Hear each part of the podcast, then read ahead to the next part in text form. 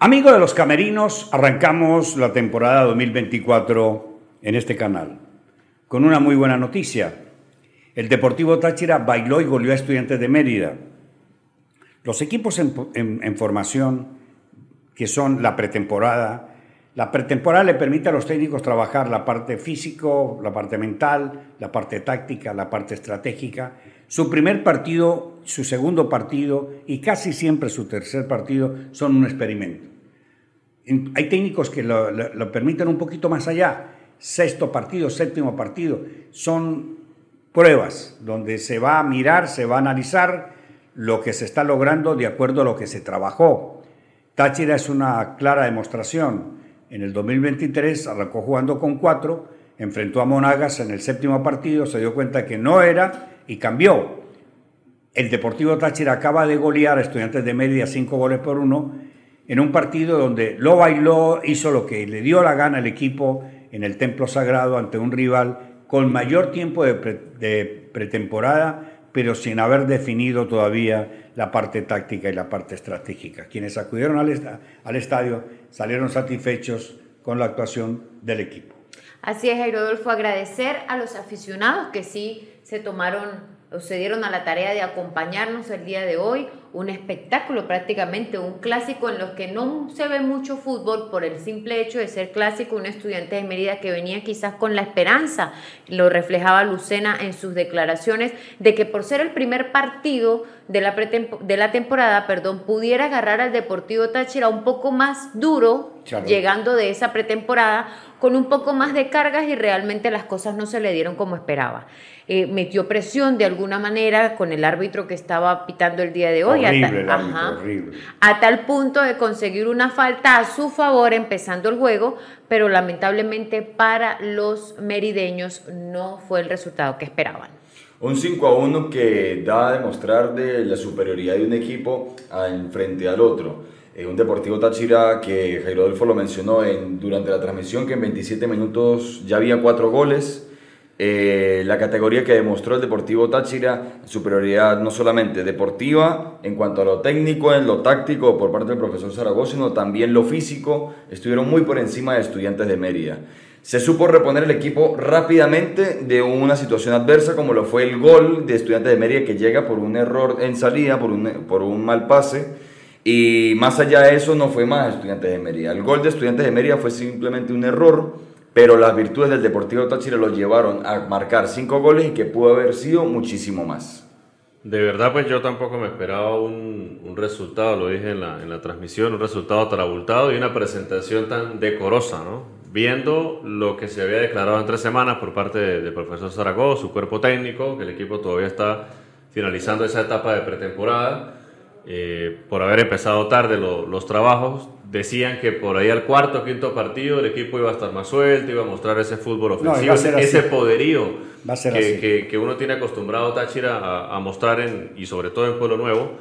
Pero lo de hoy, o sea, yo vi algo muy parecido a lo que vimos sobre la fase final del año pasado. O sea, el equipo eh, con una idea clara, con protagonistas nuevos pero cohesionados. Sosa es un jugador diferencial. Oh, buenísimo. Gerson Chacón sigue en lo suyo, en un nivel muy alto. Yo no sé, sigo sin entender la, la no convocatoria del preolímpico sub-23 por parte de Baliño. Eh, vimos a Andrés Ríos, el cual estaba en el, en el punto de mira, ¿no? En la pretemporada no lo vimos bien, fallaba muchos goles, pero sí es verdad que tiene una jerarquía, por lo menos se vio hoy una jerarquía importante para jugar de espaldas, para pivotear, para asociarse, se fue con pase gol, logró marcar. Entonces, en la zona ofensiva, que era donde había más cambios, creo que Táchira cumplió. Sí, le pasó por arriba a su rival y quizás por allí, eh, en la zona defensiva, para mí, eh, en el primer tiempo tuvo dos, tres despistes que seguramente se van a ir corrigiendo sobre la marcha. Hay que preguntarse uno en qué cambió Táchira. O sea, ¿cuál es la diferencia del Táchira de hoy frente a Estudiantes de Mérida al Táchira, por ejemplo, en los últimos dos partidos de la temporada pasada. En la temporada pasada el equipo necesitaba muchos toques para poder llegar a gol. O sea, necesitaba 15 toques, 10 toques para poder llegar a gol. Entonces iba arrimándose hacia el rival, tocando, tocando, tocando, para, si es gol, gol, si no, retroceder de la misma manera. Hoy es un equipo más versátil, más vertical.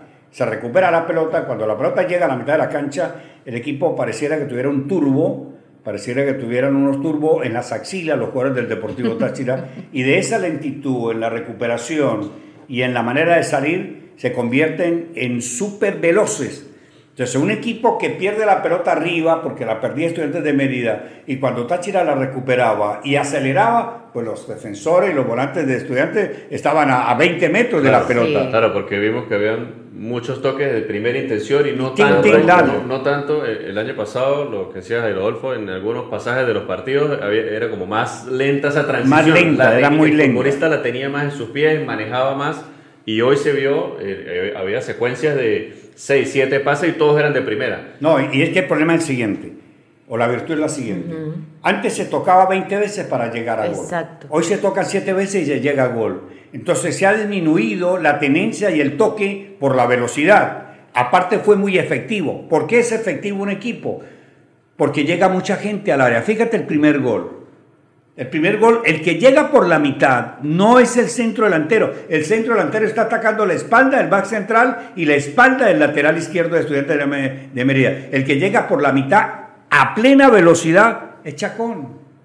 Entonces no hay rival que pueda detener esa velocidad y esa apariencia fantasmal de jugadores que vienen del medio campo, pero vienen a mil por hora. aparentemente juega con uno con uno que era que el, llega, el, que está, el que está en el Claro, pero llega Carlos, llega Gerson, llega Teto. Pero ¿quiénes llega... marcaron, muchachos? Marcó Gerson, Sosa, Cova y Teto que se suma como un volante más cuando va por la derecha. Y lo que es de que a pesar del resultado de ser abultado Táchira no, no baja los decibeles, o sea, sigue con la misma intensidad, incluso el profesor Zaragoza en uno de los detalles que más resaltantes que nos dejó el partido fue que al momento de marcar el tercer gol del Deportivo Táchira, celebró el momento, pero de igual manera reprochó a lo, sobre lo que ocurrió minuto, un minuto antes, que fue el gol de, de Estudiantes, que fue por un error de sus jugadores. Entonces, eh, la intensidad no baja en ningún momento. Ya luego en el segundo tiempo, tras el, tras el 5 a 1, que pudo haber sido 6 a 1 con la que tuvo Ríos de espaldas al arquero, que logró voltear, pero no se convirtió,